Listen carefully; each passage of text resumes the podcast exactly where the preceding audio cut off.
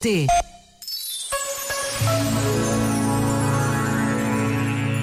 Escreveu Enzo Bianchi: Há um amanhã para o mundo que não acaba comigo e começar a percebê-lo, observá-lo e escutá-lo dá a plenitude aos meus dias. Sempre soube, porque disso me advertiram, que não há uma geração pior ou melhor que outra e que todas as gerações podem ser consideradas más por causa da fragilidade e dos erros que a seduzem, mas podem também ser declaradas felizes devido às aquisições positivas de que são capazes.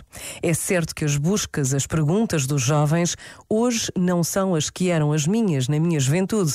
Expressões como busca da verdade, busca de Deus, que tanto me atraíam, agora já não dizem nada. Todavia, a busca da felicidade, a pergunta como posso ser feliz, permanecem as mesmas, habitam no coração, agora como então. Este momento está disponível em podcast no site e na app da RGF.